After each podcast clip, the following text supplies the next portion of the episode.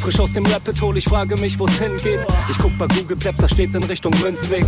Just another note, Kid from the block da. Hans Panzer, too bit to fail, hier im Podcast. Bitcoin das Thema, viele Fragen dazu. Antwortengeber namens Markus und Manu. Mach mir nen netten Themenabend auf Tablet-Basis, zusammen mit Lea und Maren. Sind Gratationstage bei McDonalds, komm lieber in den Münzweg, hier ist Flap-Rap-Woche. Moskau Time spät, die Sats sind grad günstig. Herzlich willkommen alle, hier im Münzweg.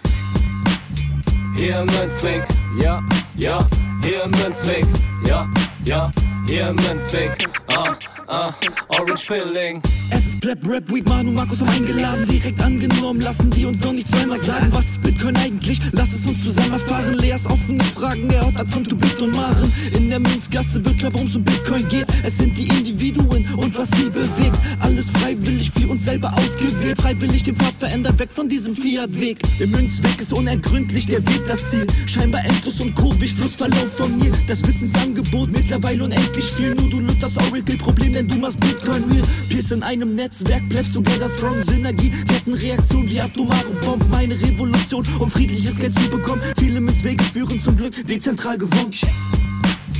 Hier im Münzweg, ja, ja, hier im Münzweg, ja, ja, hier im Münzweg, ah, ah, Orange Ich Pilling. seh ein Blockzeichen am Himmel, Einsatz für den Doktor. Weil im großer Notfall, steig in den Helikopter. Adresse Münzweg 21, Orange Pilz im Medizinkoffer. Take off, Alter. Digga. Digga, Beat. Hallo und herzlich willkommen zur 15. Ausgabe aus der Münzgasse. Ich bin's wieder Markus und an meiner Seite begrüße ich wie gewohnt den Manu. Hi. Servus.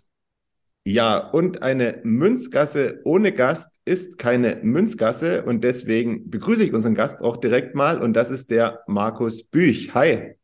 Hallo ihr beiden. Ja, ich frage direkt mal in die Runde, wie ist so die vorweihnachtliche Stimmung? Alles gut bei euch? Bis jetzt ja.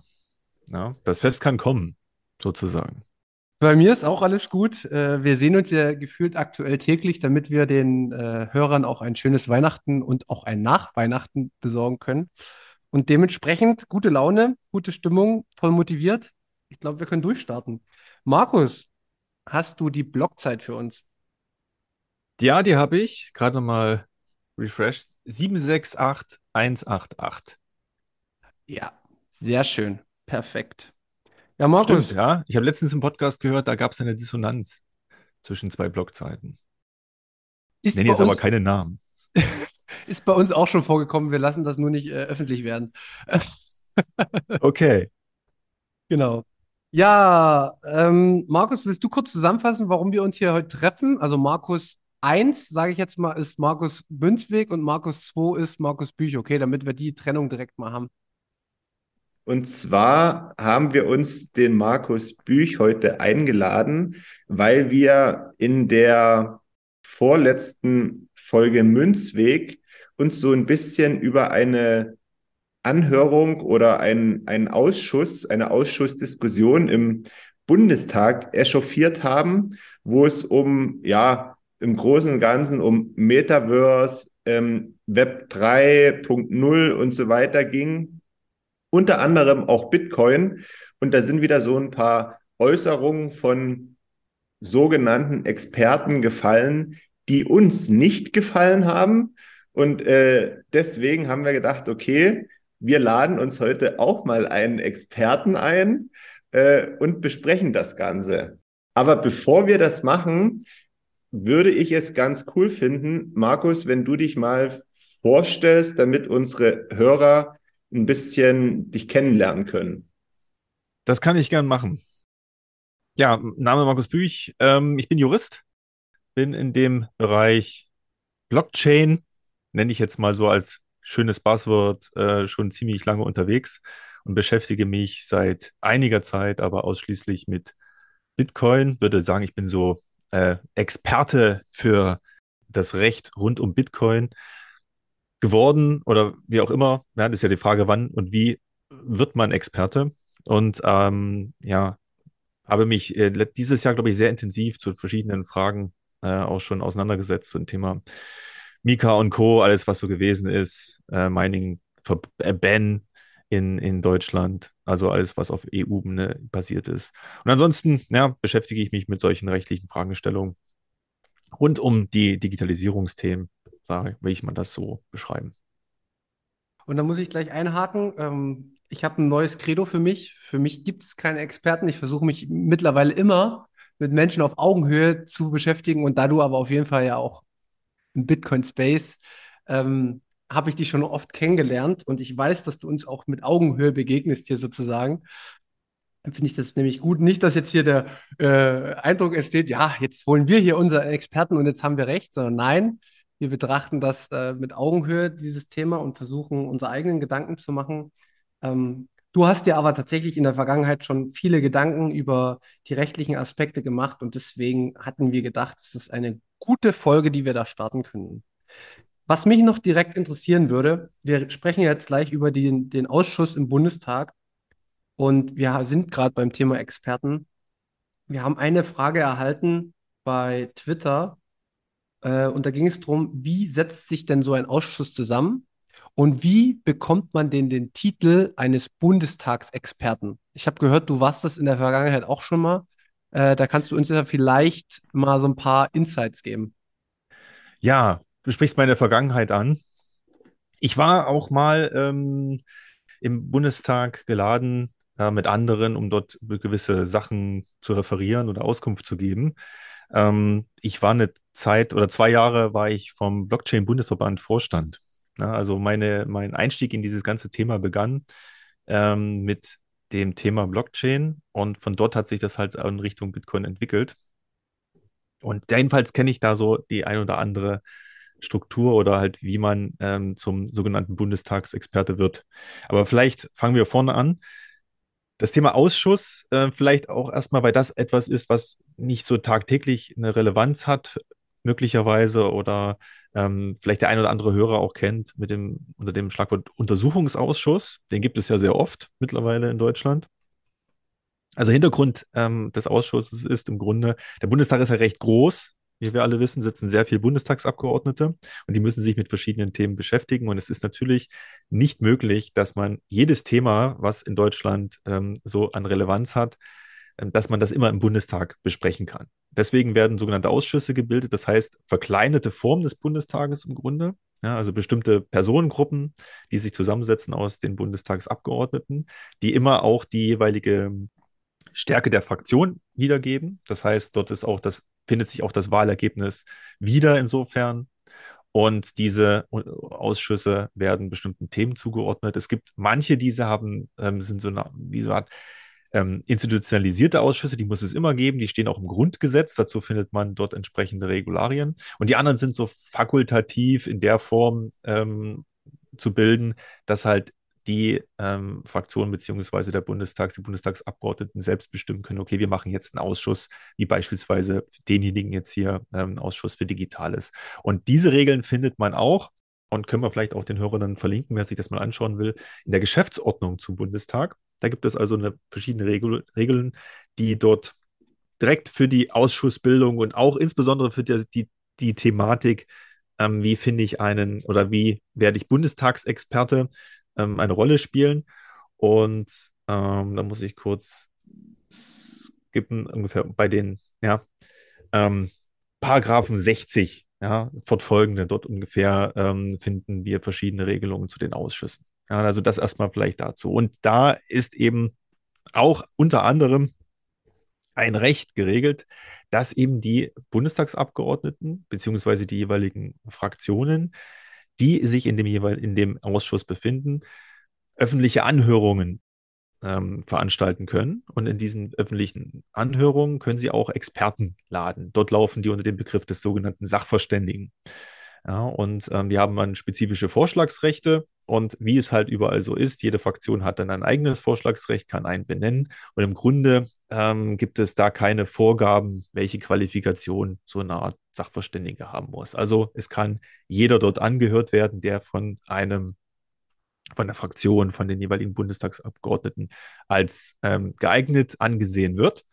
Und das hat in der Vergangenheit auch mal dazu geführt, dass die eine oder andere Partei sich ähm, Experten geladen hat, die dann ja teilweise skurrile ähm, Meinungen dort kundgetan haben.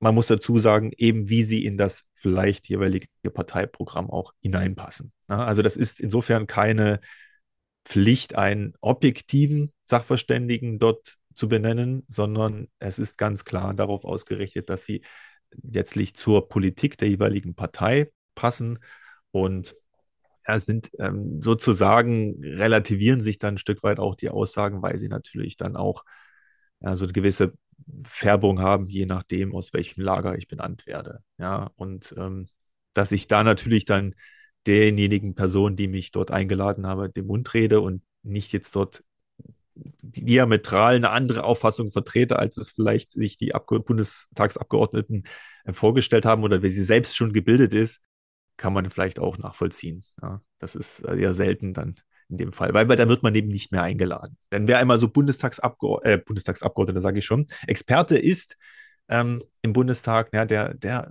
ist vielleicht fühlt sich auch so ein bisschen gebauchmietzelt. Das ist eine besondere Stellung, macht man ja auch nicht jeden Tag. Und da kommt man gern und es erhöht ja auch die eigene Reputation. Ja, und da kann man dann wieder Tweets absetzen und man war sachverständig geladen und ja, das ist, geht Menschen wie in, in Leuten, muss ich sagen. Und von daher ist es vielleicht auch nachvollziehbar. Vielleicht das mal zur Einleitung zum Thema Bundestagsexperten im Ausschuss. Ja, wenn man das so hört, dann kristallisiert sich da ja ganz klar raus, dass wir da wieder auf dieser Ebene der persönlichen Beziehungen sind. Der eine kennt den, der andere kennt den und will vielleicht auch jemandem mal eine Plattform bieten, äh, um sich öffentlich äußern zu können. Und schon sind wir ja wieder dabei, dass sich dann gewisse Abhängigkeiten möglicherweise ergeben. Und äh, da kann ja jetzt jeder Schlussfolgern, was am Ende da möglicherweise dabei rauskommt. Ne? Also das ist immer so eine, so eine gefährliche Kiste, würde ich jetzt schon wieder behaupten. Richtig, richtig. Also spannend an diesem Ausschuss oder an dieser, dieser Anhörung finde ich, warum das Thema jetzt ähm, dann Relevanz bekommen hat, weil es, warum es auch so viel Öffentlichkeit bekommen hat. Ähm, weil man muss sagen, dass das Thema Krypto nenne ich es jetzt mal so, zurzeit natürlich auf EU-Ebene gespielt wird. Ja, also hatte ich ja gerade schon angefangen äh, oder zu erzählen, dass Anfang des Jahres ähm, die verschiedenen Verordnungen, ähm, also die Entwürfe dazu stark polarisiert haben in, auf EU-Ebene oder europaweit, äh, angefangen von dem Mining-Verbot, ja, das mal so diskutiert wurde, also diese ganzen Markets, Crypto-Assets Regulierung oder auch die Travel Rule, die eine Rolle gespielt hat, Stichwort Geldwäsche. Äh, Gibt es übrigens auch schon wieder neue Entwicklungen, die nicht so schön sind auf EU-Ebene, aber äh, bloß am Rande erwähnt. Das hört also sozusagen nicht auf. Dass jetzt im Deutschen Bundestag dieses Thema eine Relevanz hat, weil das eben nur beschränkt ist auf den deutschen Raum und äh, im Grunde ja auch stimmig sein muss mit der EU-Regulierung, das verwundert schon. Also ich habe irgendwie so das Gefühl, dass das auch mehr so eine Möglichkeit ist oder als Möglichkeit genutzt wurde, um den Blockchain-Kritikern oder Web3-Kritikern, wie auch immer, und da saß ja wirklich, ähm, ich nenne sie jetzt mal so, die Creme de la Creme in Deutschland, dort mit ähm, am Pult, den einfach mal Gehör zu geben. Das haben sie ja dadurch bekommen. Ja, also wer sich in dem Space so ein bisschen aufhält wie ich, der kennt dann die Protagonisten, der weiß, wer Tante ist, der weiß, wer Malte Engeler ist, Lilith Wittmann und auch die, die, die Molly White, ähm, die ja insbesondere dafür bekannt ist, dass sie so eine Art Brief initiiert hat, der ähm, wohl an den US-Kongress, müsste ich jetzt lügen, genau habe ich es mir nicht gemerkt, gerichtet war, wo also diese ganze Thematik Krypto eine Rolle gespielt hat ähm, dass man das wahrscheinlich einfach mal in die Öffentlichkeit hieven wollte. Das ist möglicherweise so meine Idee. Und ist auch bekannt, das hat Tante beispielsweise gesagt, ähm, dass die Fragen, dass sie bei den Fragen mitgeholfen haben, die Experten. Ja, also auch dass diese Persönlichkeit, die du gerade angesprochen hast, die persönlichen Beziehungen spielen auch eine Rolle. Ähm, es gibt eine Verknüpfung Tante Malte Engeler, wobei die, glaube ich, nicht ähm, eine Rolle gespielt hat bei der Ladung, sondern es gibt da klar eine, eine, politische Einordnung. Die sind beide eher dem, sage ich mal so, glaube ich, Linkspartei zuzuordnen oder SPD in, aus der Ecke. Und da kennt man sich halt ein Stück weit auch durch die ganze äh, Covid-Sachen, wo die sich sehr im Vordergrund gespielt hatten. Ähm, teilweise auch berechtigt, wie ich finde, als es um das Thema Corona-Warn-App ging und so etwas. Ähm, da sind wahrscheinlich dann Verbindungen gewachsen und jetzt hat man das einfach genutzt, um dann nochmal ähm, auch dieses Thema zu bespielen. Ja, also kann ich mir bloß so vorstellen, dass es da diese persönlichen Verknüpfungen gibt. Und es ist es letztlich auch so und ähm, man darf vielleicht auch nicht, nicht glauben, dass die, auch die Politik auf eine objektive Art und Weise geführt wird, sich oder realisiert wird in Deutschland. Es basiert nun mal auf menschlichen Verhalten und dazu gehören auch soziale Verbindungen in irgendeiner Form. Und ja, also ich glaube, da ist kein Bereich gefeit irgendwie, dass es da nicht so eine Verbindung gibt. Außer vielleicht bei Bitcoin. Ja. Wenn die zentrale Instanz halt fehlt, dann fehlt auch da eine soziale Verknüpfung dazu. Ja, genau. Ähm, das hast du schon sehr, sehr gut angesprochen und äh, für uns mal eingeordnet. Und der Ursprung unserer Folge ist ja auch, dass wir so ein bisschen Aussagen über Bitcoin auswerten. Und in dem Zuge kann man ja erstmal vielleicht auch anfangen, ähm, das Positive aus, diesen, aus dieser Bundestagsausschuss bei diesen Gesprächen, die ich mir auch angeguckt habe, herauszukristallisieren. Weil grundsätzlich finde ich das total gut, dass Web 3.0 oder auch das Metaverse mal so angesprochen wird, wie es nämlich auch aus unserer äh, Bitcoiner Sicht ist, nämlich eigentlich 99 Prozent der Fälle sind das Betrugsmascherien. Also da sind Firmen dahinter, die etwas nach vorn treiben, die Tokens, äh, also Altcoins ähm, produzieren und dadurch mh, unwissende Menschen äh, über kurz oder lang monetär gut aussaugen. Also das, das kann man ja so feststellen und das wurde dort auch so kommuniziert. Das fand ich tatsächlich auch gut und äh, ist auch schön zu hören. Aber irgendwann kommen halt immer wieder diese Sätze über Bitcoin, die im Endeffekt dieses gesamte Thema gleichschalten. Und das regt mich so auf. Richtig, weil es, es fand auch in den, in den schriftlichen Stellungnahmen dazu, und vielleicht auch da der Hinweis an die Hörer, ähm, es gibt auf der Homepage dazu oder auf der Webseite von diesem Ausschuss für Digitales genau ein eine Seite zu der, zu der Anhörung und dort sind äh, die Fra der Fragenkatalog ist dort veröffentlicht, auch die schriftlichen Stellungnahmen sind veröffentlicht und es wird wohl demnächst auch ein Protokoll geben der Anhörung selbst. Es dauert eine Weile, ehe das umgesetzt ist. Ähm, man findet auch die, das selber, ähm, ich weiß nicht, ob ihr es live gesehen habt, ich habe es live verfolgt, die Mitschnitt auch im, beim Bundestagstv, glaube ich, in der Mediathek vom Bundestag. Also das ist insofern auch erstmal positiv hervorzuheben. Es ist alles transparent, was das angeht. Und ich bin auch bei dir. Und da müssen wir ja auch den mal, ähm, muss man auch ehrlich sagen, ja, Bitcoin als solches wurde nicht primär adressiert. Ja, also es steht äh, etwas anderes im Feuer, sage ich mal. Aber wenn man sich zumindest die Stellungnahme anschaut, findet man halt die Formulierung immer bei den Fragen, gibt es sinnvolle Anwendungen für die Blockchain? Nein, alles ist Geldwäsche. Ja, Standardaussage, ich glaube, von in jeder Stellungnahme, ich glaube, außer der vom Bitcoin.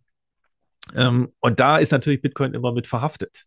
Ja? Also diese äh, wirklich unterschiedslose Aussage betreffend aller Anwendungsbereiche, wenn man jetzt davon sprechen will, äh, führt natürlich immer dazu, dass Bitcoin auch betroffen ist. Zumal auch die Argumentationslinien, die dort äh, aufgetaucht sind, muss man auch erwähnen, primär natürlich Argumente aufgreifen, die ähm, auch gegen Bitcoin vorgebracht werden. Wir alle kennen den FAT, der immer so durch die Medien läuft. Und da finden sich ja auch die klassischen Argumentationsmuster wieder. Also da bin ich ganz bei dir. Kannst du noch mal für uns einordnen? Du hast dir das ein bisschen detaillierter noch angeschaut, als wir das äh, angeschaut haben. Ähm, welche Aussagen denn tatsächlich von oder welche Professoren, welche Experten haben sich wie geäußert in Bezug auf Bitcoin? Also, dass wir das vielleicht noch mal herausnehmen, weil dieser eine Satz, der hat mich auch so extrem getriggert, wo im Endeffekt diese, diese individuelle Freiheit beziehungsweise diese Selbstsouveränität umgedreht wurde und als absoluter Makel ausgezeichnet wurde. Ähm, das war, glaube ich, von Herrn Dr. Malte Engeler, so ein, so, ein, so ein Zitat.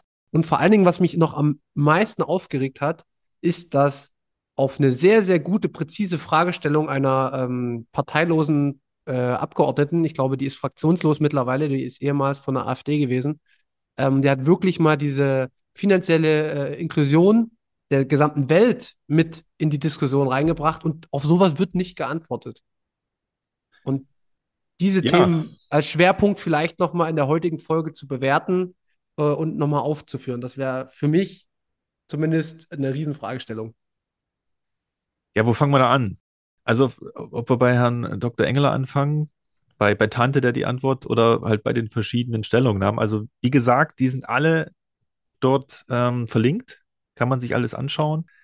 Spannend ist alleine schon der Fragenkatalog, wenn man sich den anschaut. Also, so eine komplexe Fragestellung, es ist Wahnsinn, weil teilweise sind die Fragen auch äh, wie so eine Art Suggestivfragen. Also das schon, es findet schon so ein Framing in den Fragen statt. Auch das könnte man sich jetzt eine Stunde drüber unterhalten. Ja, inwiefern das noch objektiv ist. Aber sei es drum.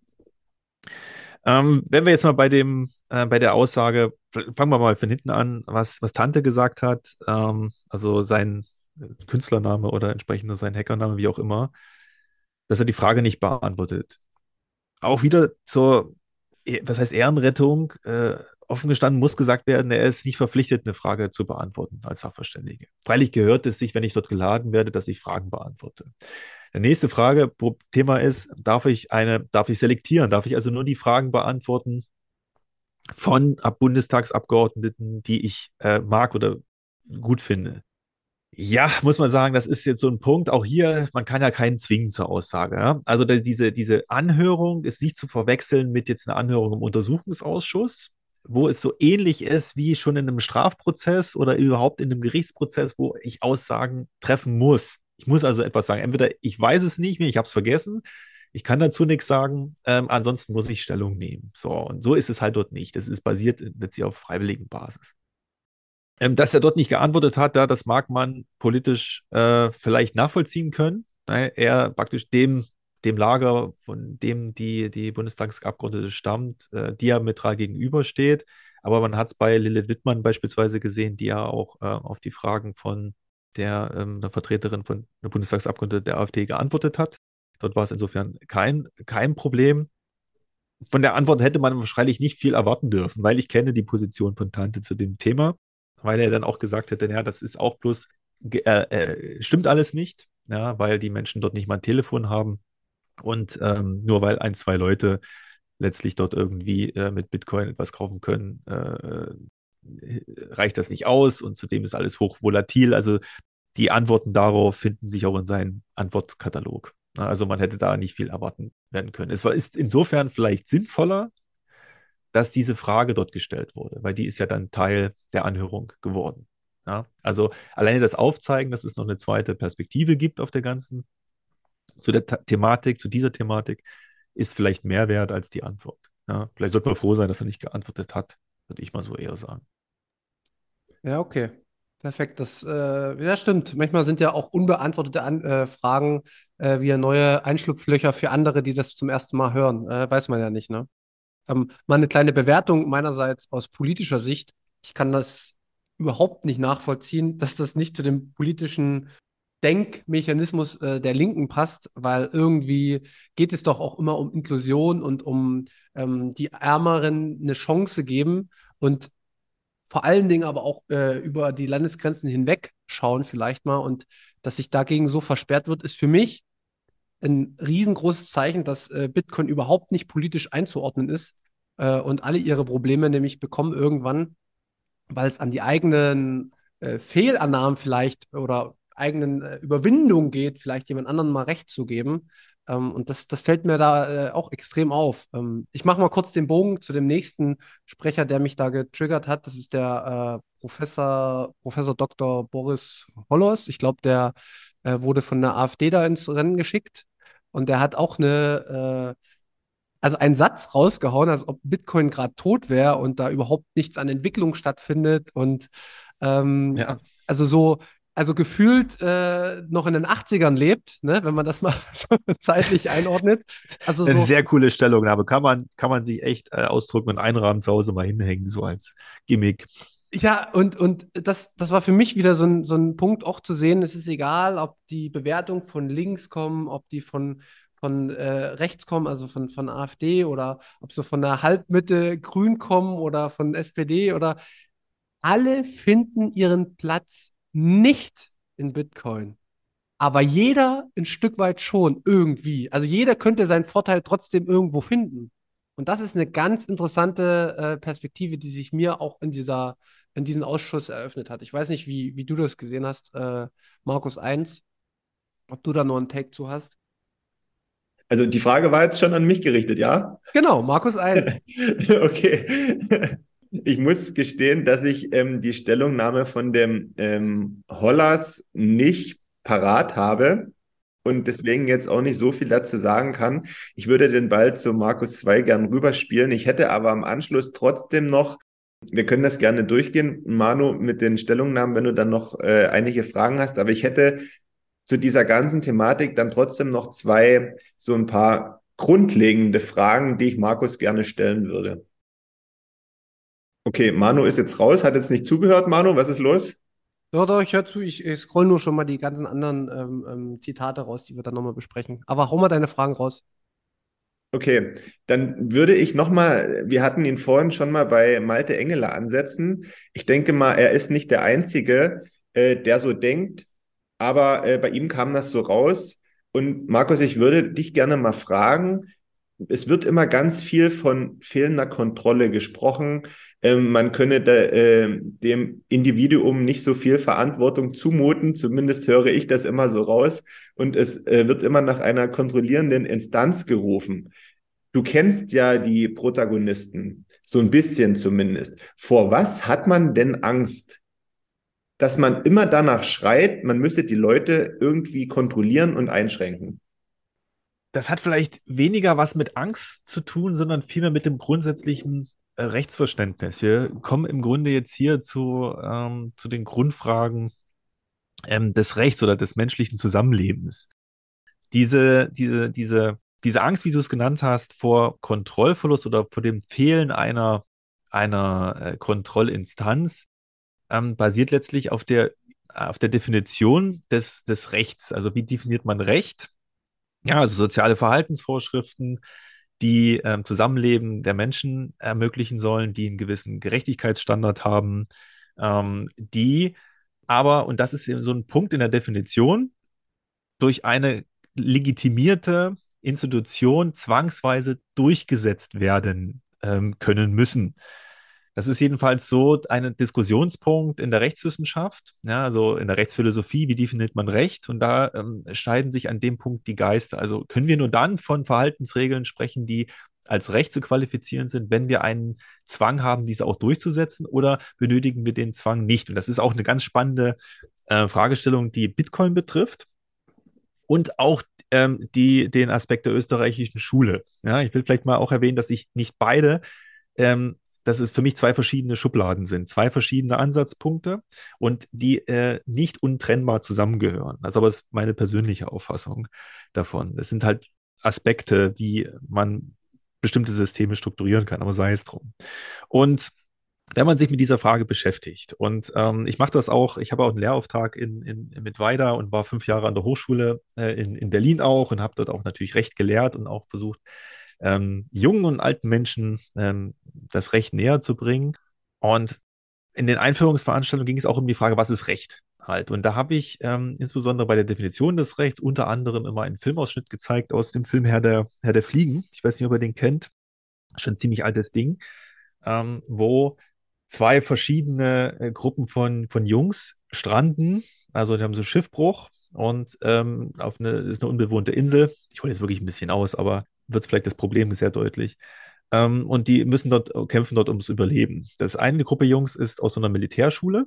Die sind also ähm, gewisse äh, Struktur schon und die anderen sind wahllos, die kennen sich nicht. Ja, und äh, bilden sich zwei Gruppen, natürlich die Jungs aus der Militärschule und die anderen. Und jeweils wird ein Anführer gewählt. Jetzt versuchen die da ums Überleben zu kämpfen. Ähm, zum Schluss werden sie auch gerettet. Ja. Oh, jetzt habe ich gespoilert. Ähm, aber es ist im Grunde ein Kinderfilm und basiert auf einem Roman. Aber gibt es eine ganz, ganz prägnante Szene in diesem Film und äh, wenn man sich das anschaut, vielleicht können wir das auch verlinken, den, den bei YouTube, weil ich finde das immer, ich kriege da immer Gänsehaut. Das ist so ein krasser Moment. Ähm, die streiten sich natürlich dann, na, was Jungs irgendwie dann mal machen und das eskaliert an einem gewissen Punkt. Und da wird jemand ähm, ähm getötet. Ja, Vorsatz, Fahrlässigkeit, sei es drum, wie es dazu kommt. Und ähm, der Anführer der losen Gruppe von Jungs, also die nicht zur Militärschule gehen oder dazugehören, sagt dem anderen Anführer, dafür werdet ihr bezahlen. Ja, also dafür wird ihr zur Rechenschaft gezogen. Und dann kommt dieser Moment, wie gesagt, ich bin da immer ganz ergriffen. Und dann schreit der andere den an, ja, was willst du denn tun? Ja, was willst du denn tun? Ähm, hier gibt es niemanden, der mich hier zur Rechenschaft ziehen würde. Es gibt keine Instanz, nichts. Also das interpretiere ich jetzt rein.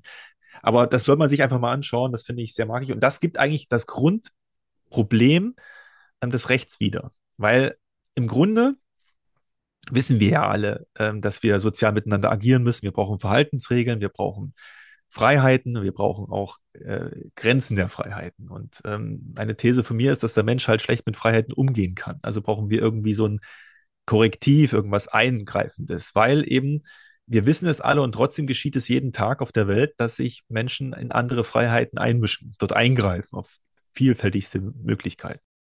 Und um dieses Recht dann halt ähm, zur Geltung zu bringen, na, gibt es jedenfalls dann die Entwicklung, und da kann man ja die letzten 200, 300 Jahre anschauen, dass sich dann dort eben ein Korrektiv entwickelt hat, beziehungsweise der Staat entwickelt hat, der den, das Gewaltenmonopol auf sich vereint und eben das Recht durchsetzen hilft. Ja? Also das vielleicht jetzt mal so kurz äh, ein Schweinsgalopp durch die äh, Philosophie des Rechts. Aber ich hoffe, es ist klar geworden, dass es also diesen Punkt gibt. Und wie schränke ich sozusagen das Recht des Stärkeren ein, was in der Natur ja äh, sich Bahn bricht? Und das machen wir in der heutigen Welt natürlich durch den Staat, durch einen, der das Gewaltmonopol hat in den meisten Fällen ähm, und dort eben die Rechtsdurchsetzung vollzieht. Ja, also wir können keine Selbstjustiz üben, wir müssen zum Gericht gehen, wenn wir irgendetwas wollen. So, und jetzt den Twist dazu. Und bei Bitcoin ist ja genau jetzt das, das Thema, dass es eben keinen zentralen Protagonisten gibt. Es gibt keine Instanz, die dort etwas durchsetzt. Ja, es gibt den Code, nach dem läuft es ab. Es gibt dort keine Wertungskriterien. Es gibt nur 0 oder 1, also nur schwarz oder weiß. Und ähm, nun kann natürlich auch die Situation einhergehen, äh, und das ist eine grundsätzliche, äh, wenn jetzt ich eure Private Keys da klaue oder eure Seed Phrase und dann verfüge ich über eure, eure Coins und es gibt niemanden, der das reguliert, ja, was wollt ihr denn dann tun? Ja, dann habt ihr ein Problem und ich habe eure Bitcoins. Und diese Überlegung wird natürlich auf die gesamten anderen Systeme über, übertragen. Und jetzt insbesondere mit dem Gedanken verknüpft, dass diese Systeme ja ausschließlich dafür gemacht sind, aus diesem Gewaltmonopol auszubrechen. Ja, also das wird Bitcoin immer unterstellt, aber ich sage immer, schaut euch das White Paper an von Satoshi der hatte was ganz anderes vor. Dem ging es hauptsächlich darum, ein Zahlungsmittel zu etablieren, was eben für die Händler ist, damit die nicht mehr so abhängig sind von Intermediären in der Finanzindustrie. Und da rein zu interpretieren, dass es hier darum ging, staatsfeindliche Strukturen aufzubauen oder denen zu äh, unterlaufen, halte ich für eine, äh, eine Überinterpretation des Ganzen. Aber jedenfalls diese, äh, das wird aufgebauscht oder äh, praktisch überzogen auf diese ganze ähm, sieht man ja bei manchen Ausführungen auch, auf so eine Art Staatsfeindlichkeit oder Systeme, die halt den Staat nicht obsolet machen, sondern bewusst unterlaufen können. Und das ist natürlich für jemanden, der, und da ordne ich mal der Engele ein, der sehr stark auf einen ähm, Staat als äh, regulativ oder notwendige Institution ausgerichtet ist. Ja, das ist man, wenn man, ähm, sag ich mal, sehr in dem, oder generell, wenn du im, im Recht dich beschäftigst, musst du dich entscheiden, bist du eher für die private Autonomie oder bist du eher für die staatlich, äh, dass der Staat alles reguliert und ähm, dort verortet ist? Und daher kommt wahrscheinlich dann diese, diese Angst davor. Ne? Und dass alles, wo der Staat eben nicht eingreifen kann, alles grundsätzlich gefährlich ist. Ja, also ähm, er kommt ja aus der Datenschutzecke und ist ein schlauer Kopf, wie ich finde, hat sehr viele gute Gedanken zum Datenschutzrecht äh, hervorgebracht. Und ähm, auch dort natürlich immer den Kampf den Monopolen angesagt und sehr dafür gekämpft, dass man eben das Facebook nicht mit unseren Daten machen kann, was es will, sondern dass da staatliche Eingriffe notwendig sind. Und jetzt haben wir eben ein System, das äh, wie eben auch Facebook, auf, aber auf eine andere Art und Weise, äh, aber im Grundsatz erstmal äh, geschützt ist vor staatlichen Interventionen. Und da, so würde ich es einordnen. Also wir müssten nicht mal selber fragen, was wo konkret die Gefahr herkommt, aber das ist letztlich der Punkt, wo er dann diese Gefährdung sieht. Ne? Und möglicherweise sogar im, äh, in, in, guter Hinsicht, weil was er ja vermeiden möchte, ist ja genau das, was ich vorhin als Beispiel auch mit Bitcoin gebracht habe. Er will ja vermeiden, dass irgendjemand äh, uns die, die Private Keys abnimmt und dass wir unser Hab und Gut verlieren. Das ist ja im Grunde etwas, wo man jeder ich glaube, hier bei uns dreien sagen würde, hey, das ist erstmal, die Intention ist korrekt. Ja, das wollen wir nicht. Wir wollen nicht, dass uns das in, äh, mit Gewalt weggenommen wird. Ne? Es ist schwierig, was wegzunehmen. Meist muss es ja geben, aber sei es drum. Ähm, die Frage ist halt bloß, ähm, wie reguliert man das dann? So, und die einzige Antwort, die dort ähm, gebracht wird, und das ist bei allen Experten, glaube ich, die ähm, ähm, gegen Metaverse gewesen sind, zu beobachten gewesen, die rufen halt viel mehr nach dem Staat. Ja, und das ist generell eine Entwicklung, die wir haben in Europa, dass der Staat immer mehr in die Regulatorik eingreift, immer mehr in die Privatsphäre oder private Rechtsverhältnisse eingreift und dort reguliert. Ja, also das gibt fast keinen Bereich mehr, der noch privatautonom gestaltet werden kann, außerhalb äh, irgendwelcher staatlichen Intervention. Ja, und das ist generell eine Entwicklung, die seit Jahrzehnten schon auch kritisiert wird aus der Rechtswissenschaft heraus, ähm, weil das eben nichts mehr mit dem privatautonomen, privatautonomer Gestaltungsfreiheit zu tun hat, ähm, sondern im Grunde alles vom Staat vorgegeben wird. So, und in diesem Mischmasch, und das ist wirklich jetzt äh, wie Sirup, was ich oder ganz schnell mal durchgespult, kommt, glaube ich, auch dann A, diese Argumentation her und B, auch diese, diese Angst des, des äh, letztlich Rechtsmissbrauchs, Machtmissbrauch und somit dann zu Lasten anderer äh, irgendwelche einzelnen Protagonisten sich jetzt hier bereichern. Ja, das ist so die, die Intention, glaube ich, dahinter. So, jetzt muss ich mal kurz äh, auf ein paar Punkte eingehen, die du gebracht hast. Ich habe mich bestimmt dreimal getriggert gefühlt, deswegen muss ich das kurz aufarbeiten. Es ist ein super spannender Punkt, den du gerade aufgemacht hast. Darüber habe ich auch schon mal ganz grob ein paar Worte verloren, ähm, als ich geschrieben habe, Bitcoin ist das bessere Grundgesetz, oder da haben wir mal eine Folge drüber gemacht.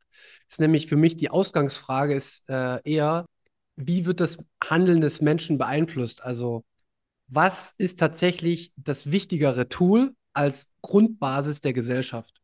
Ist es ein vorgegebenes Gesetz durch eine staatliche organisierte Institution? oder auch äh, auf einer Weltbasis in der UN gesehen? Oder ist es tatsächlich, wenn wir uns ehrlich machen als Menschen, ist es das wirtschaftliche Handeln zwischen uns, beziehungsweise ist es das Gut, welches uns in unseren Handeln, sage ich mal, gegeben wird, dass das nicht korrumpiert? Und ähm, du hast gerade gesagt, man darf das alles auch nicht immer so einheitlich über den Kamm scheren und daher kommt diese Kontrollverlust. Aber was für mich ganz entscheidend bei Bitcoin sich herauskristallisiert hat, und ich würde halt unheimlich gerne mal mit so einem Experten sprechen und ihn Fragen stellen, was ist denn aber immer wieder im Laufe der Geschichte der Menschheit passiert und was haben wir selbst jetzt auch in unserem Westen gesehen? Dass sich Institutionen das Recht so schreiben, beziehungsweise so beugen, wie es ihnen zugunsten kommt. Und ich meine, Julian Assange ist nicht umsonst so eng verbandelt mit der Bitcoin-Geschichte. Es ist das beste Beispiel, wie ein hochdemokratischer Staat jegliche Form von Recht aushebelt, ähm, auch in den letzten Jahrzehnten auf UN-Basis im Endeffekt das, was Russland jetzt macht, eigentlich schon ab absurdum viel eher geführt hat wenn man sich mit den ähm, großen, großen Konflikten der Welt beschäftigt.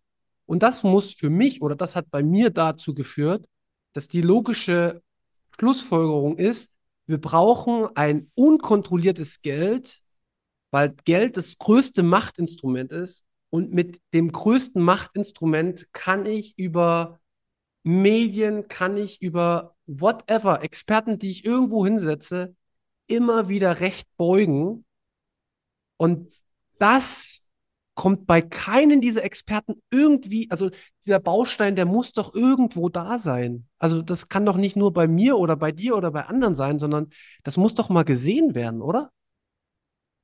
Naja, vielleicht werden ja auch betriebsblind. Ja, und ich meine, die, die Entwicklung, ähm, die du angesprochen hast, ist wirklich immer zu beobachten. Ja, dass so ähm, irgendwann bilden sich Machtzentren auf, die Leute wollen die Macht nicht abgeben und irgendwann schleicht sich dann auch da der freiheitsrechtliche Schlendrian ein, dass ich dann auch immer das anders inter interpretiere.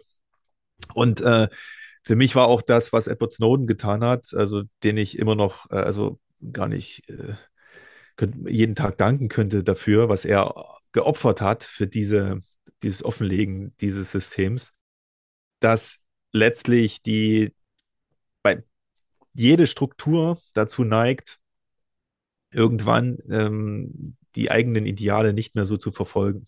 Ja, also dass das immer am Anfang ist es gut gemeint und dann entwickelt sich das ein Stück weit selbst und dann äh, verkompliziert das sich immer mehr. Ja, und das ist äh, bei allen Situationen auch so zu beobachten.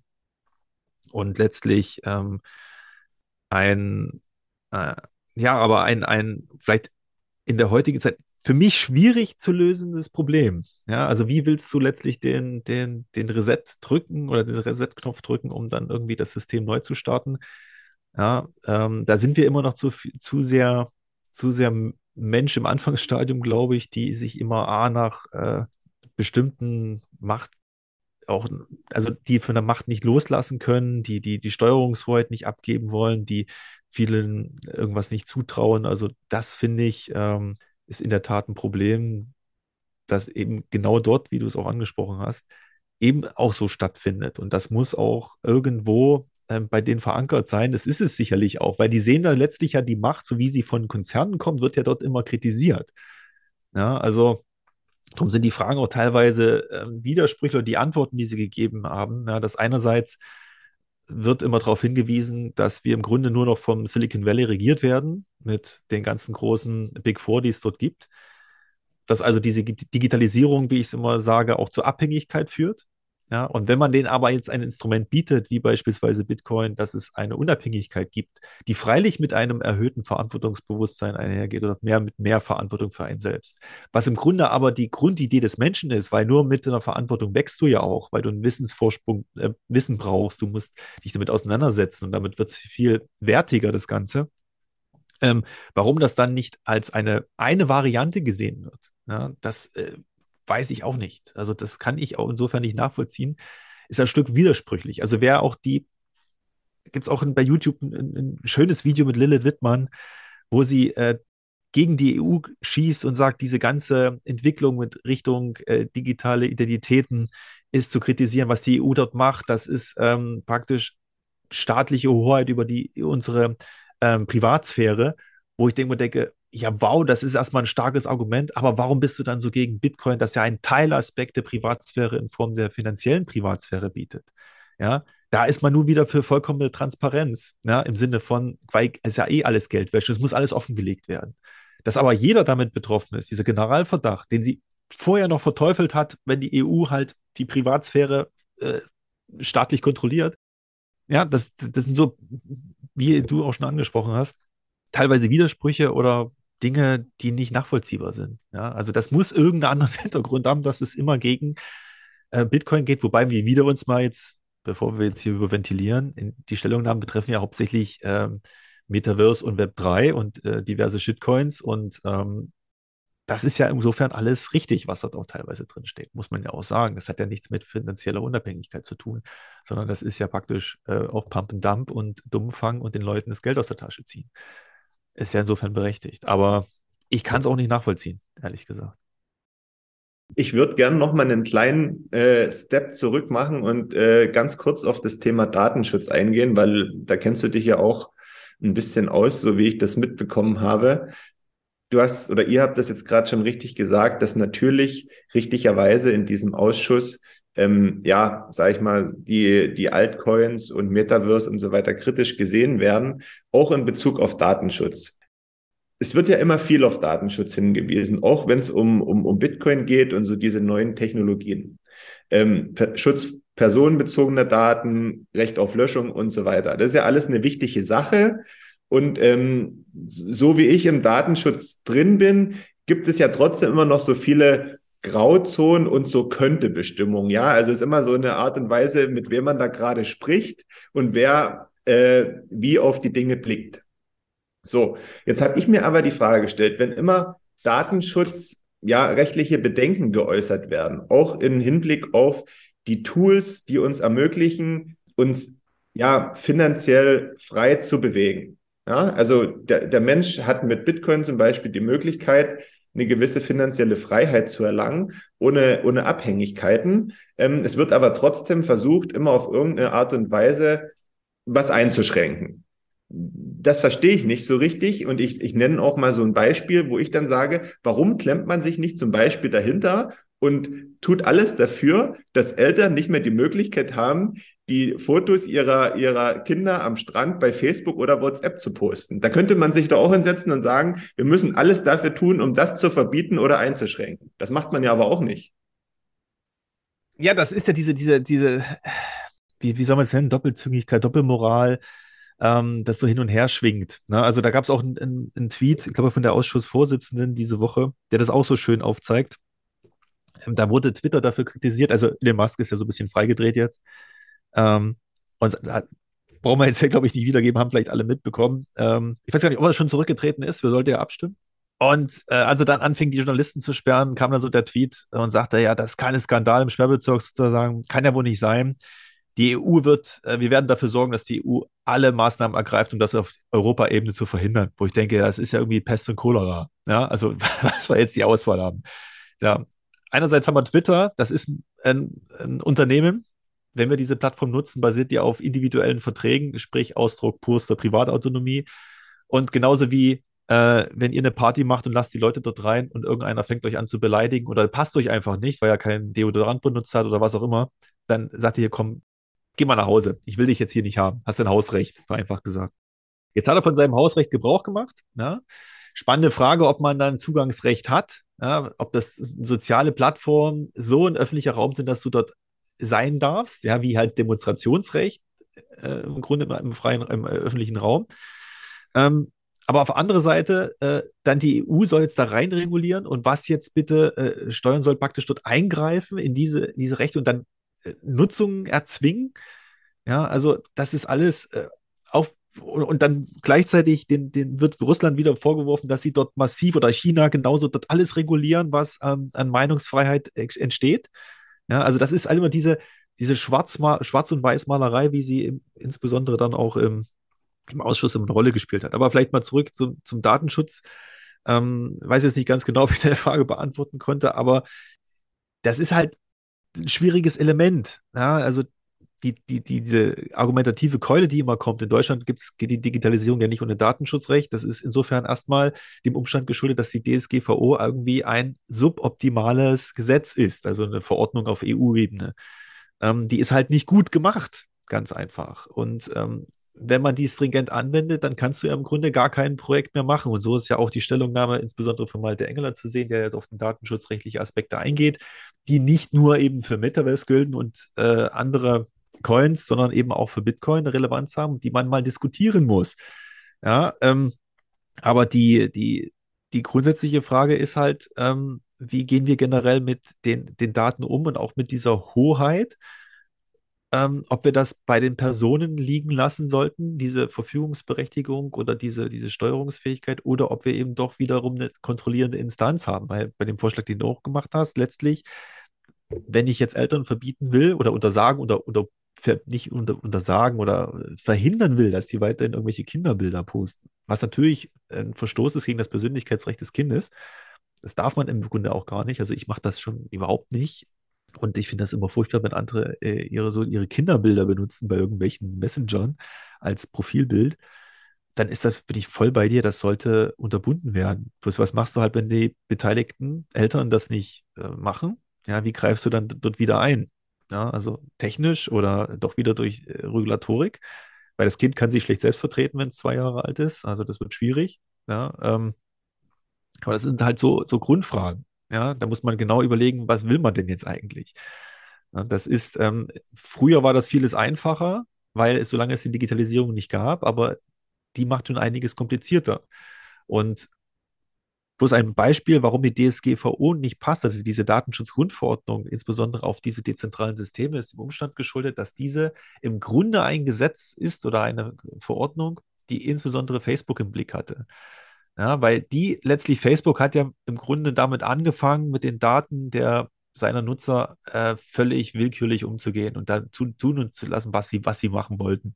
Ja, und die Nutzer da wurden da zum Spielbar letztlich. Und da brauchte man ein Regulativ. Und da gab es halt äh, die Idee mit der Datenschutzgrundverordnung, die sozusagen auf diese Datensilos ausgerichtet ist. Ja, deswegen, da spricht man immer vom Verantwortlichen. Und auf ganz extrem zentralisierte Systeme. Und die Datenschutzgrundverordnung passt aber überhaupt nicht auf dezentrale Systeme, wo eben dieser Akteur fe fehlt. Insbesondere ein Punkt, den Malte Engeler zwar anspricht, da sagt er, ja, es ist schwierig, aber seine Lösung ist halt, da sind halt alle verantwortlich, die Teilnehmer des Netzwerkes sind, wo ich sage, okay, das ist ja mal wieder eine, diese Schwarz-Weiß-Lösung, aber zeigt im Grunde schön, dass es, äh, wie du auch schon eingestiegen bist in das Thema, diese Diskrepanz immer gibt. Ja, also ich kann den Leuten die Freiheit geben, damit, um, da habe ich ja vorhin schon gesagt, mach das. Dann gibt es aber immer welche, die missverstehen das und ähm, kommt zum Missbrauch von Freiheitsrechten. Da ist die Frage, wie reagierst du darauf? Freiheitsbeschränkung, aber von wem? Vom Nutzer oder jetzt von demjenigen, der eingreift? Und wenn, ja, wer soll das machen? Na, also das ist ähm, sicherlich auch wiederum, hängt damit zusammen, dass viele Menschen gar nicht so Bewusstsein dafür haben, dass für das Thema Datenschutz an sich überhaupt für, für Selbstverantwortung in vielen Bereichen, sei es was den Konsum angeht, sei es was meine eigentlichen Rechtsverhältnisse angeht, finanzielle äh, Themen, ja, also so allgemeine Grund, ökonomische Grundkenntnisse. Ah, die, da fängt es ja im Grunde schon in der Schule an, dass nie vermittelt werden. Ja, ist klar, dass die Bürger das nicht können und dass die vielleicht auch völlig überfordert sind, wenn die ähm, eine E-Mail kriegen. Ich habe letzte Woche erst oder doch eine bekommen, ja, mit Bitcoin in fünf Minuten reich werden. Und ähm, die war schon im Spam-Ordner. Ich dachte, ach, drauf geklickt habe ich nicht, aber wenn das jetzt so einer bekommt, er klickt dann drauf, zack, ist alles ist Geld weg. Ja, warum klickt er denn drauf? Ja, weil er A denkt, der Staat wird sich schon kümmern oder B, weil er sich überhaupt keine Gedanken macht. Ja, also woher kommt das? Also das hat ja alles, ähm, glaube ich, ganz spezifische gesellschaftliche Grundfragen betrifft das. Grundstrukturen müssen überdacht werden, damit wir da irgendwie eine Lösung hinbekommen. Also auch wieder mal die Brücke zu schlagen, brauchen wir den Staat als Eingreifenden oder ist es nicht besser die Menschen? Und so übrigens auch die Idee des Rechts. Sorry, wenn ich jetzt immer so abdrifte, ähm, weil das auch so durchschwingt. Vielleicht auch mal zur Klarstellung für die Hörer. Die Idee des Rechts ist älter als die Idee des Staates. Das heißt, Recht war schon immer von den Menschen gemacht, für die Menschen gemacht. Das sollen halt Verhaltensregeln sein, die wir zusammenleben können. Und irgendwann kam es halt dazu, äh, dass der Staat anfing, diese Regelungen aufzustellen und eben nicht mehr die Menschen selbst. Und es gibt verschiedene historische äh, Beispiele dafür, dass das Recht immer schon von Menschen gemacht wäre. Das Beste ist das, das Handelsgesetzbuch in Deutschland. Das Handelsrecht ist von Kaufleuten entstanden und wurde dann plus kodifiziert vom Staat. Und so gibt es viele rechtliche Ebenen, die halt nicht von Staat, von staatlicher Seite ähm, eingezogen wurden. Das vielleicht auch bloß am Rande. Aber ähm, unabhängig davon ähm, sind halt genau diese Strukturen halt jetzt das, die jetzt so eine Probleme hervorrufen, weil man sich vielleicht zu sehr auf den Staat verlä verlässt und dann weniger Selbstverantwortung mehr übernimmt. Ja. Ich muss mal einhaken jetzt. Ähm, ich möchte über Lösungen sprechen. Ja. Wird nämlich viel zu häufig, ähm, wenn die Probleme beleuchtet, die für mich aus einem selbst entstandenen Anreizsystem erst gekommen sind. Weil machen wir uns doch mal nichts vor. Wenn man in der EU schaut, jeder, der da irgendwie bleiben möchte, beziehungsweise sich legitimieren möchte, muss ja irgendein Projekt einmal vorstellen, muss ja irgendwie intervenieren, muss ja irgendwie versuchen, Lösungen zu finden. Und ich sage immer wieder, Pflaster kleben. Also ich, ich versuche irgendwas zu regeln. Damit stelle ich meine eigene Person als wichtig dar auch für den Bereich. Beispiel Daten, äh, die Grundverordnung für den Datenschutz. Umso mehr Leute es gibt, die sich damit beschäftigen, umso schlimmer wird die Gesetzgebung. Weil die müssen ja auch alle ihren Beruf legitimieren. Verstehst du? Um, man müsste das ganze Ding mal umdrehen. Man müsste mal sagen, okay, wir gehen wieder dazu, dass wir einen mündigen, selbstsouveränen Bürger haben. Und alle, die sich da irgendwo in äh, Brüssel oder auch in, der, in ganz vielen Ministerien tummeln, die sollen doch einfach in Schulen gehen, beziehungsweise sollen Lehrkräfte ausbilden, was ist ein guter Umgang mit dem Internet? Was ist ein guter Umgang mit meinen Daten? Das hat man ja die letzten zehn Jahre komplett überhaupt nicht forciert. Da gibt es nichts in der Schule. Oder so gut wie nichts. Richtig. Ich bin ein bisschen raus. Jetzt stellt man sich einfach mal vor, der Wasserkopf wird einfach immer größer. Und die Arbeit oder jeder Wasserkopf muss sich selbst legitimieren. Ich bin in der Behörde tätig, deswegen kann ich das jetzt auch mal so raushauen. Und, und die Stellen werden ja auch immer höher. Also du, du steigst ja vom Gehalt und du kannst ja aber auf einmal nicht sagen, eigentlich ist das, was ich mache, Nonsens. Wir müssen eigentlich unten anfangen. Ja? Grasbodenbewegung, von unten wieder die Leute alle mitnehmen und nicht von oben top-down. Und das ist das ganze Problem. Und Systeme neigen immer wieder dazu, dass sie sich zentralisieren und umso, zentr also umso mehr sie sich zentralisieren, umso schlimmer wird das ganze Paket. Und da können wir jetzt tausend Gesetze rausnehmen, die alle nur wirklich zu 80 Prozent das Ziel haben, sich selbst zu legitimieren. Ich weiß nicht, ob ihr schon mal äh, bei Behörden wart, wo man den Passierschein A310 nehmen musste und dann zur nächsten Frau geschickt wurde und wieder zur nächsten und wieder zur nächsten. Das sind einfach nur Jobs, die auch geschaffen werden. Die würde es auf anderer Stelle auch geben, aber als Bildung, als effiziente Bildung für die Bürger. Das ist eine Lösung. Wasserkopf abschaffen, alle in die Schulen schicken. Ja, richtig. Das ist, das hat sich alles so verselbstständigt, ein Stück weit. Ja. Ja, und auch diese Bürokratie, die du gerade angesprochen hast, auch die hat einen rechtlichen Hintergrund, und der ist im Grunde vom Ansatz her ist der, ist der super. Ja, also das, jeder kennt das, wenn man in die Behörde geht, diese Nummer ziehen. Ja, und dann, oder Passierschein oder irgendwelche Zettel. Man hat es jetzt auch gesehen in der äh, Corona-Zeit, ne, mit den Fördermittelanträgen, die unheimlich bürokratielastig waren und dann dazu geführt haben, dass die Leute nicht äh, schnell genug ihr Geld bekommen haben. Welchen Hintergrund hatte das eben? Ja, Bürokratie soll die, die, die, den Gleichheitsgrundsatz verwirklichen helfen. Ne? Also in der Form, dass es eben keinen gibt, der äh, schneller ist oder mehr bekommt, sondern es soll transparent sein, es soll äh, gleichberechtigt. Ähm, insofern, keiner soll bevorrechtigt werden. Und das erreichst du durch Formalismus und durch Bürokratie. Na, das heißt, die Idee ist im Grunde gut, die Umsetzung ist das Problem. Na, löst jetzt nicht, das bin ich voll bei dir, wenn es um die Ausbildung geht, ähm, dass eben viel mehr, das ist, ist aber wir glaube das Schulsystem kriegen wir jetzt halt auch noch hier irgendwie reinge, reingedrückt. Nee, nee, aber aber ich bin ich die, die Realitätsferne und, und äh, vielleicht auch nochmal eine Lanze brechen, dass natürlich die Juristen sich selbst, dass es ihr Job ist, sich mit rechtlichen Fragen zu beschäftigen und natürlich, ähm, dass es ähm, die mehr Probleme hinreden, als dass sie lösen, vielleicht oder um halt noch eine Stunde mehr abbrechen zu können, mag auch sein. Aber es gibt natürlich auch äh, viele Juristen und auch Gerichte gehören auch mit dazu, die dem Gesetzgeber aufzeigen, wie, welche schlechte Qualität er liefert. Ja, das ist nahezu täglich der Fall. Weil es einfach viel zu kompliziert ist, weil die viel weit zu weit weg sind von der Realität, weil die ideolog ideologisch aufgeladen sind, wie eben durch den Ausschuss, um mal wieder so eine Verlegung zu kriegen. Ja. Ähm, weil es vielleicht gar nicht darum geht, den Protagonisten dort, dass es hier um Metaverse oder äh, Bitcoin, sondern hier geht es generell um eine Kapitalismuskritik. Es geht um die Kritik des Eigentums, die ich bei, bei Malte Engeler sehr stark sehe, dieses Konzept. Gibt es auch ein interessantes Buch dazu, das habe ich auf dem Regal, das letztlich praktisch nicht die, wie du es gesagt hast, die privatwirtschaftliche äh, ähm, oder überhaupt das wirtschaftliche, das für den Menschen besser ist, sondern da ist es die, die mit der Erfindung des Eigentums ähm, ist eigentlich das Ende äh, vom Anfang gewesen. Äh, von Anfang vom Ende, so rum. Ähm, dass wenn wir kein Eigentum haben, hätten, sich äh, viel mehr gesellschaftlich gebildet hätte als mit der, mit diesem Institut.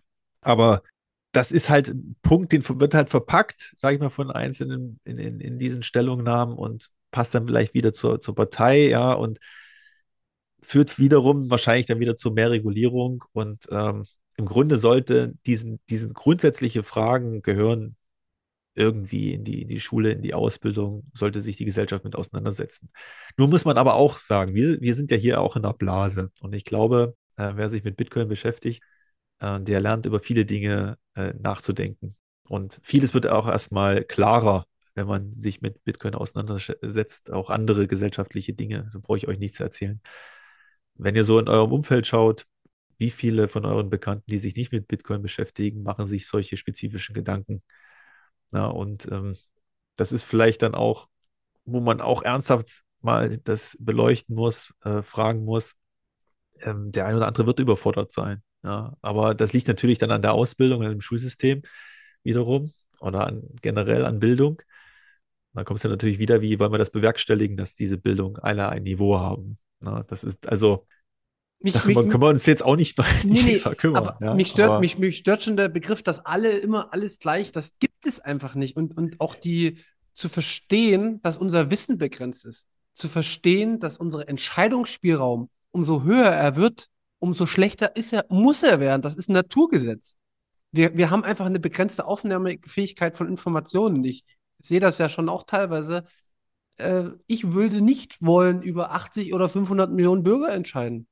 Das macht keinen Sinn, weil da entsteht doch die Benachteiligung. Was für den äh, Menschen in Brüssel eine gute Entscheidung ist, ist für den Menschen in Lavalde eine schlechte Entscheidung. Das ist logisch. Die, die in der Stadt leben, haben dadurch Vorteile, die auf dem Land leben, haben davon Nachteile. Die am Meer leben, haben davon Vorteile, die in Bergen leben, haben Nachteile. Wie willst du denn alle, alle Informationen, die notwendig sind für eine Entscheidung, richtig treffen? Das Ungleichgewicht auf unserer Erde, das entsteht durch unsere Arroganz, festzustellen, was für andere richtig ist und was falsch ist. Das ist der Ursprung, den ich durch Bitcoin erkannt habe, woher echt so viel Ungleichheit überhaupt erst entsteht. Weil da können wir mal hier äh, Europa zumachen. Afrika wäre wahrscheinlich schon längst mal in die Bütt gekommen, wenn wir die nicht äh, über Jahrhunderte ausgeraubt hätten. Und da geht doch das Ungleichgewicht. Da denken Menschen, ich weiß, was richtig ist oder ich weiß, was für mich besser ist. Klar, aber dann entscheid nicht für 500 Millionen andere. Und das ist doch eigentlich eine logische Konsequenz dass man von diesen krassen, riesigen Strukturen, die sich immer riesiger gestalten, weil sie sich selbst befeuern, mit dem, also mit dem Geldsystem noch im Background, äh, das ist so logisch, das ist so eintig und das kann mir niemand erzählen, dass wenn ich eine offene, lockere Diskussion mit diesen Menschen mal führen würde, über genau in die Tiefe reingehend, dass das nicht Klick macht, dass die nicht verstehen, pass mal auf, ich selbst bin das Problem, weil ich denke, ich weiß mehr als der andere und ich weiß besser zu entscheiden für ihn. Ah, so schwingt es aber durch. Ne? So schwingt es ja. aber durch mit der fehlenden ähm, Möglichkeit oder Fähigkeit zur Übernahme von, von Eigenverantwortung. Das schwingt ja durch. Das musste ich jetzt nochmal kurz raushauen, weil das ist, das ist genau der Punkt, äh, ähm, den wir immer wieder, glaube ich, auch auf die, auf die Agenda setzen müssen. Und klar sind wir eine Bubble. Wir sind eine Bubble.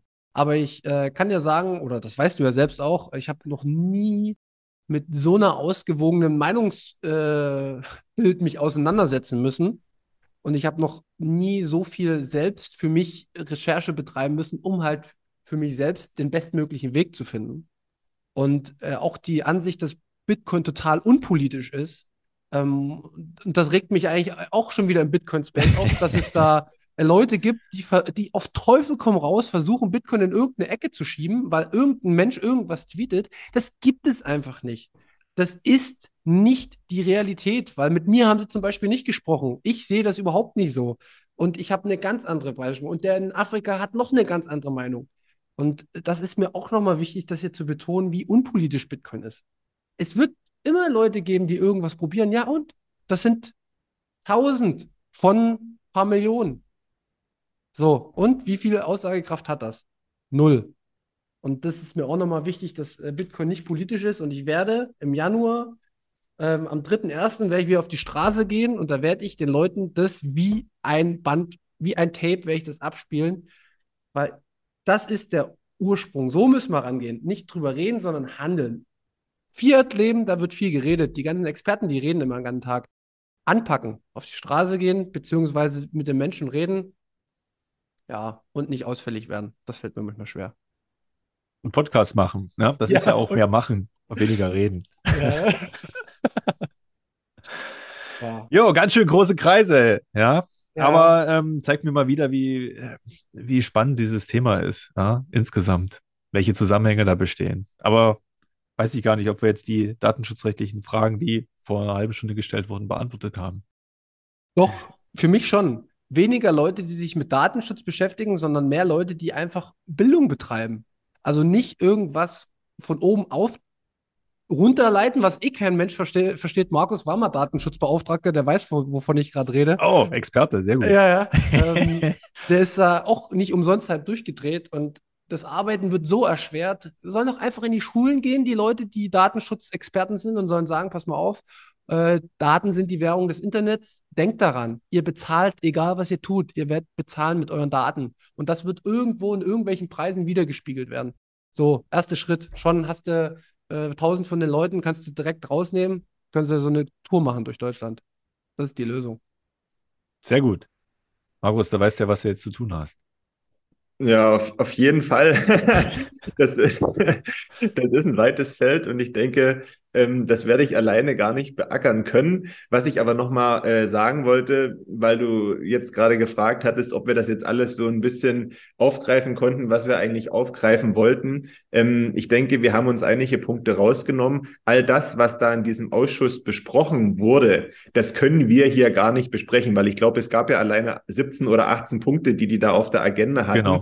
Das ist für uns schon zeitlich nicht möglich. Und am Ende bringt es auch nicht viel, wenn wir uns jedem einzelnen Punkt widmen und dann gucken, okay, was wollen wir jetzt noch dazu sagen? Ich bin sowieso nicht so unbedingt so ein Freund davon, äh, dass alle mal was sagen, nur damit jeder was gesagt hat, sondern ähm, es ist, glaube ich, wichtig, dass wir einfach mal nochmal darauf eingegangen sind und nochmal wie so eine Art Gegenseite gebildet haben, einfach um das nochmal für, für unsere äh, äh, Hörer auch einzuordnen. Und das ist, glaube ich, das Wichtigste dabei. Genau, jeder kann sich ja seine eigenen Gedanken auch dazu machen. Ne? Also bei mir ist bloß so ein Gefühl auch in mir drin, dass man viele Sachen nicht so stehen lassen kann, dass viele Punkte berechtigt sind, dass ähm, es nicht dieses Schwarz-Weiß gibt. Vielleicht das auch nochmal, das wollte ich auch nochmal äh, loswerden. Wenn man sich diese Statements durchliest, klingt das immer so, als ob das alles durch Web3 und Metaverse ersetzt werden soll. Ja, so ist es ja auch äh, der Kritik bei Bitcoin, ne, dass das komplette Banken- und Geldsystem komplett durch Bitcoin ersetzt wird. Ja, also sicherlich der eine oder andere, der wünscht sich das. Aber das Leben ist ja nicht schwarz oder weiß, sondern grau. Und ähm, mir persönlich geht es jedenfalls um Alternativen, um eine Wahlfreiheit. Die sollte gewährleistet sein. Und glaube ich, dann können alle super miteinander auskommen, wenn ich einfach ähm, die Sache so äh, mir aussuchen kann, wie ich es halt das benötige. Und wenn ich Bitcoin möchte, dann nehme ich Bitcoin. Und wenn ich Fiat will, dann nehme ich halt Fiat. Aber das aufzuoktroyieren ist halt eine andere Thematik. Und das schwingt halt auch immer so durch. Und vielleicht ein, ein ähm, weiteres Statement noch, aber das habe ich jetzt gerade vergessen. Vielleicht zum Glück für die Länge des Podcastes. Genau. Aber ähm, es geht eben nicht um dieses Schwarz oder Weiß, sondern das Leben ist bunt, nicht grau, würde ich sagen. Und das ist, glaube ich, das Wichtigste. Und das wird das halt immer irgendwie verzerrt dargestellt. Was aber wiederum, um den Twist zu kriegen oder den Link zum Eingang, an natürlich an der Agenda der hiesigen Bundestagsexperten liegt, die sie verfolgt haben oder warum sie genau dafür wurden sie eingeladen, um diese Statements loszulassen. Ja, und vielleicht können wir mit dem Podcast, ich meine, wir haben keine hohe Reichweite, aber ich bin auch immer für Kommunikation, weil das ist das einzige Mittel, wo man tatsächlich was erreichen kann, aus meiner Sicht. Vielleicht hat ja Tante Bock, mal mit dir hier zusammen unter ähm, Leitung von mir, Markus oder von uns beiden mal eine wirklich sachliche, gute Diskussion. Ich glaube, du bist da ein guter Gesprächspartner für. Ich wäre da ein bisschen zu emotional wahrscheinlich. Aber das könnte man doch mal machen. Kommt dann mal hierher, ihr beiden kennt euch und dann könnt ihr einfach eure Punkte wiederbringen und dann schauen wir mal, wer die besseren Argumente für die Hörer hat. Fertig ist. Genau, wünsche ich euch viel Glück dabei. ich glaube es, ich glaube es nicht. Also ich habe auch schon mal ein paar Mal drüber nachgedacht, auch mal mit den Leuten einfach zu, zu sprechen, weil das ist das Wichtigste, dass der Diskurs besteht. Ja, weil ähm, davon lebt ja, sollten wir eigentlich machen, das ist ja die Idee, wir sind ja kommunikative Wesen, da sollen wir auch kommunizieren. Und dieses in der Boxecke stehen einfach nur bringt ja nichts. Ja? Zumal ich auch die Großteil der Bitcoiner als äh, interessierte äh, Personen ansehe und sehr selbstkritische Personen, die auch immer alles hinterfragen und äh, immer offen sind auch für neue Sichtweisen. Und ja, die Bitcoiner wissen am besten, dass Bitcoin nicht perfekt ist. Aber äh, wir haben nichts anderes, hat auch mal jemand gesagt. Wisst ihr aber, wo ich so ein kleines Problem sehe an solchen Diskussionen, Manu, die du gerade vorgeschlagen hast oder solchen Gesprächen, Markus, du hast es gerade gut gesagt, dass Bitcoiner ja offen sind und ich, das würde ich auch unterschreiben, auch in der Lage sind zu sagen, ja, an dem Punkt hast du recht. Mir fehlt das aber von der anderen Seite und das hatte ich nämlich jetzt auch wieder ausgemacht in diesem äh, Gespräch mit von Nico Jilch, mit dem ich weiß gar nicht den Namen jetzt mehr. Mir hat das gefallen, dass das auch emotional wurde, ja. Aber was mir nicht gefallen hat, ist, dass die, die Gegenseite nicht auch mal sagen kann, okay, da kann ich, wenn ich genauer darüber nachdenke, hier komplett zustimmen. Das muss ich jetzt sagen. Da war ich komplett falsch. Und ich glaube nämlich, wenn das so eine Diskussion geben würde, solche Sätze würdest du von Tante und auch von den anderen nicht hören, weil ich immer noch den Eindruck habe, dass sie in irgendeiner Art und Weise denken, dass sie irgendwas verlieren könnten. Und das meinte ich auch mit dieser Kontrolle, die sie immer haben wollten. Glaube ich auch, bin ich bei dir. Ich glaube auch, die Sachen sind schon zu verfahren, äh, dass sie noch irgendwie eine Möglichkeit haben für einen Konsens an einer gewissen Stelle. Ja, also ihr könnt es gerne probieren, aber ich glaube nicht daran. Ich glaube A nicht daran, dass, dass Tante auf so eine Diskussion kommen würde in den, in den Bitcoin-Space hinein, ähm, dass er dahingehend vielleicht eher hinter verschlossenen Tür das mal machen würde, wenn es nicht publik wird, was aber auch wiederum gefährlich ist, ja, weil es dann ja äh, möglicherweise dann doch veröffentlicht werden kann, etc. Und genau dieses Zugeben, ein Stück, manchmal passiert das. Ja, also er hat ja auch dann hin und wieder gesagt, das äh, geht ja nicht um Bitcoin. Ja, und eigentlich ging es ja für euch. So eine Tendenz ist schon wahrnehmbar, aber ich glaube, auch wenn, auch dieses Twitter verzerrt ja auch, muss man da auf, auch gestehen. Ähm, und dann ist die Gefahr des Verlustes halt groß. Sei es, ob es Follower sind, dass man vermeintlich sein Gesicht verliert, dass man Positionen, die man aufgebaut hat, wieder beräumen muss. Das ist halt nicht so einfach. Schwierig. Auch der, der Mehrwert, der Mehrwert wäre, wie du es gesagt hast, äh, man will die, dass die Personen und die Hörer sich dann über, entscheiden können, welches Argument besser ist oder nicht. Sollte man vielleicht auch sagen, dass diese Diskussion ähm, kein nicht dazu führen soll, dass jemand seine Position verlässt, ja, und sagt, okay, ich, du hast recht, weil das ist unheimlich schwierig, das zu sagen. Du hast recht. Ja, ähm, sondern man kann seine Statements abgeben, wobei das dann auch wieder keine Diskussion mehr. Also schwierig. Schwierig, finde ich. Wichtig ist für mich jedenfalls, dass man vieles nicht so stehen lassen kann. Ja, und auch wenn der FAT ermüdend ist, finde ich es immer gut, wenn nochmal eine andere Sichtweise runterpasst.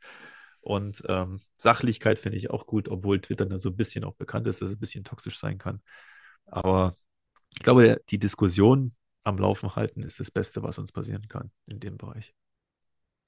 Das stimmt. Und äh, man muss auch wieder das Positive sehen. Ohne den Ausschuss hätte diese Folge hier nicht stattgefunden. Und mir hat diese Folge sehr, sehr viel gegeben, ähm, weil gerade das Rechtsthema hast du mal sehr gut aufgeleuchtet. Ich habe das zwar auch mal gehabt, aber das ist schon sehr, sehr lang her. Ähm, und ich finde, das hast du relativ gut, gut beschrieben. Ähm, mir hat die Folge einen riesen Mehrwert gebracht. Und deswegen würde ich so langsam auch die Endrunde einläuten, oder? Wie seht ihr das? Gern. Genau. Also wir können auch noch zwei, drei Stunden weiterreden, aber ich glaube, das wird dann zu viel für den einen. Das aber das Thema Eigentum in Bitcoin, das wird nochmal eine Rolle spielen. Ähm, ich habe erwähnt, ich habe, äh, ich weiß nicht, ob ich es hier erwähnt habe, ich mache ja auch eine Vorlesung an der Hochschule mit weiter und ähm, da kommt der Blocktrainer zu Besuch. Ich werde das aber noch ankündigen und da soll es genauso mal um dieses Thema gehen. Äh, not your coins, not your, not your keys. Ne, umgedreht, not your keys, not your, keys, not, your, not your coins. coins. Ja. Äh, not your Bitcoins. Äh, Thema Eigentum und Bitcoin, weil das da auch ein paar spannende äh, Sachen gibt, die wir mal diskutieren wollen. Ja, und das ist ja nur eine Facette. Sehr schön. Freue ich mich drauf. Wird es aufgenommen? Wahrscheinlich nicht, wa? Ich weiß nicht, ob sie aufnehmen, aber ich will versuchen, das als Open Lecture zu machen, also als offene Vorlesung. Mm, okay, ja. cool. 18.01. Ach, wenn, wenn, ich noch mal so, äh, beziehungsweise wenn ich überhaupt nur Student sein könnte. Genau. Aber das ist doch eine coole Idee, wenn das öffentlich wäre. Du wirst es ja bestimmt ähm, publik machen, wenn das stattfindet und wenn das öffentlich sein sollte. Vielleicht findet man da irgendwie so einen äh, Timeslot, dass man daran teilnehmen kann. Also das fände ich zum Beispiel jetzt sehr interessant, einfach auch nochmal, um die, die Räumlichkeiten von früher zu begutachten. Ja, Müssen wir schauen. Muss ich alles noch organisieren im neuen Jahr. Aber der Blocktrainer hat erstmal zugesagt. Das war eine Idee von dem Studenten auch aus meinem Kurs und da habe ich natürlich gleich das mal in die Wege geleitet und schauen wir mal, dass wir eine Stunde entspannt, entspannt, spannend diskutieren können. Und es soll auch kontrovers sein. Also ich habe da schon so meine Thesen. Mal gucken, was passiert.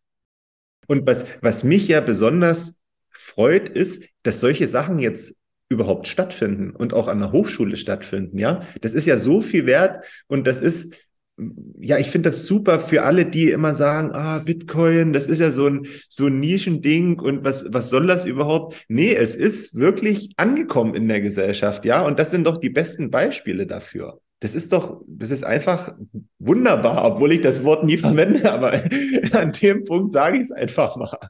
Trau dich, trau dich. Ich sage manchmal toll. Ja. Nee. Sehr schön. Also auch cool. nochmal vielen Dank an euch, äh, dass ich hier so ein paar Gedanken äh, loslassen kann. Da gibt mir immer so ein bisschen der, der Hochschullehrer durch, äh, dass ich so ein bisschen Wissen vermitteln will, weil das äh, ja, macht ja auch Spaß. Und das drüber nachdenken. Und schaut euch den Film an, Herr der Fliegen, diese eine Szene. Und berichtet mal, ob es euch auch so geht, ob das so, äh, so ein krasser Moment ist.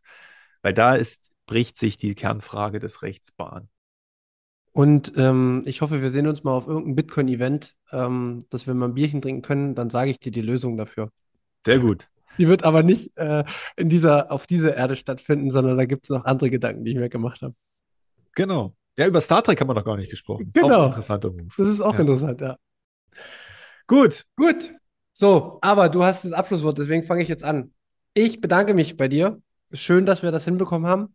Äh, an alle Hörer, danke, dass ihr uns hört. Teilt uns gern. Ähm, das bringt Bitcoin was und uns was. Wir hören uns bestimmt noch mal vor dem neuen Jahr. Und in diesem Sinne von mir, macht's gut. Habt noch schöne Weihnachtsfeiertage. Markus 1, your part. Ja, ich kann mich deinen Worten nur anschließen. Danke, Markus, für deine Zeit. Es hat mir Spaß gemacht. Ich konnte einige Sachen äh, mitnehmen und auch wieder so ein paar neue ja, Gedanken fassen, die mich, denke ich mal, auch im Nachhinein beschäftigen werden. Ähm, ich muss zu meiner Schande gestehen, ich habe keinen einzigen Film aus der Star Trek-Reihe gesehen und auch keinen einzigen Film aus der Star Wars-Reihe. Ich weiß noch nicht mal, um was es da überhaupt geht. Aber vielleicht kommt das noch, wenn man sich da weitreichender Gedanken über Bitcoin machen kann dazu. Keine Ahnung. Auf alle Fälle euch noch ein paar schöne Weihnachtstage und du hast das letzte Wort, Markus. Gut, den Ball muss ich natürlich jetzt nochmal auffangen. Ja? Also, ich oute mich jetzt hier als Trekkie und das hat natürlich nichts, aber auch gar nichts mit Star Wars zu tun. Ja, Star Wars ist ja das einfach ein Märchen und Star Trek ähm, ist äh, äh, ein, eine Serie, die mich insbesondere in, in Gestalt der Next Generation Staffeln sehr fasziniert hat, weil es da wirklich teilweise um philosophische Fragen geht. Und vielleicht nicht, ob das der Aspekt ist, der Twist, den, den Manuel angesprochen hat. Ähm, man muss wissen, dass es bei Star Trek auf der Erde kein Geld mehr gibt. Und es dadurch dazu kam, dass die äh, andere Ziele sich suchten, weil alles permanent verfügbar war. Und dann auf einmal kam Captain Picard und fing dann an, die Welt zu erforschen und war Raumschiffkapitän, ja, und bekam dafür keinen Cent, machte das aus idealistischen Dingen. Ja, vielleicht ist es das, aber schau dir das an. Star Wars ist bloß Laserschwert und Kleiner, äh, gut gegen kleiner, böse, aber Star Trek gibt es ein paar schöne, spannende Sachen. kleiner Teaser. Ich habe das schon mal gesagt in anderen Folgen, die du vielleicht nicht gehört hast. Für mich ist Bitcoin die nächste Evolutionsstufe unserer Menschheit, die uns in eine ganz andere Entwicklung bringt, als wir uns das überhaupt vorstellen können, was aber ins Metaphysische geht. Und da äh, kam ich, äh, habe ich ein paar gute Takes, die du vielleicht auch äh, schon gemacht hast. Gut, aber jetzt ist Schluss. Ich wünsche allen frohes Fest, kommt gut rein ins neue Jahr und bleibt neugierig. Vielen Dank.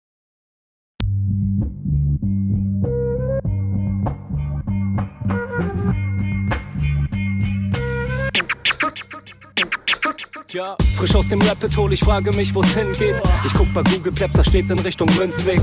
Just another note, kick from the block da. Hans Panzer, too bit to fail, hier im Podcast.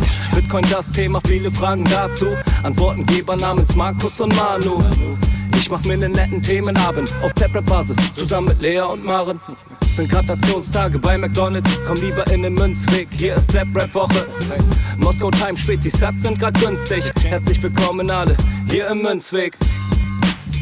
Hier im Münzweg, ja, ja, hier im Münzweg, ja, ja, hier im Münzweg, ah, ah, Orange Pilling. Es ist Pleb, Rap, Weed, Manu, Markus haben eingeladen, direkt angenommen, lassen die uns noch nicht zweimal sagen, was ist Bitcoin eigentlich? Lass es uns zusammen erfahren, Leas offene Fragen, er hat von Tubit und Maren. In der Münzgasse wird klar, worum es um Bitcoin geht, es sind die Individuen und was sie bewegt. Alles freiwillig für uns selber ausgewählt, freiwillig den Pfad verändert, weg von diesem Fiat-Weg. Im Münzweg ist unergründlich der Weg das Ziel, scheinbar endlos und kurvig, Flussverlauf von mir. Das Wissensangebot mittlerweile unendlich viel, nur du löst das Oracle-Problem, denn du machst Bitcoin real. Peers in einem Netzwerk, bleibst together strong, Synergie, Kettenreaktion wie atomare Bomben, meine Revolution, um friedliches Geld zu bekommen. Viele Münzwege führen zum Glück dezentral gewonnen.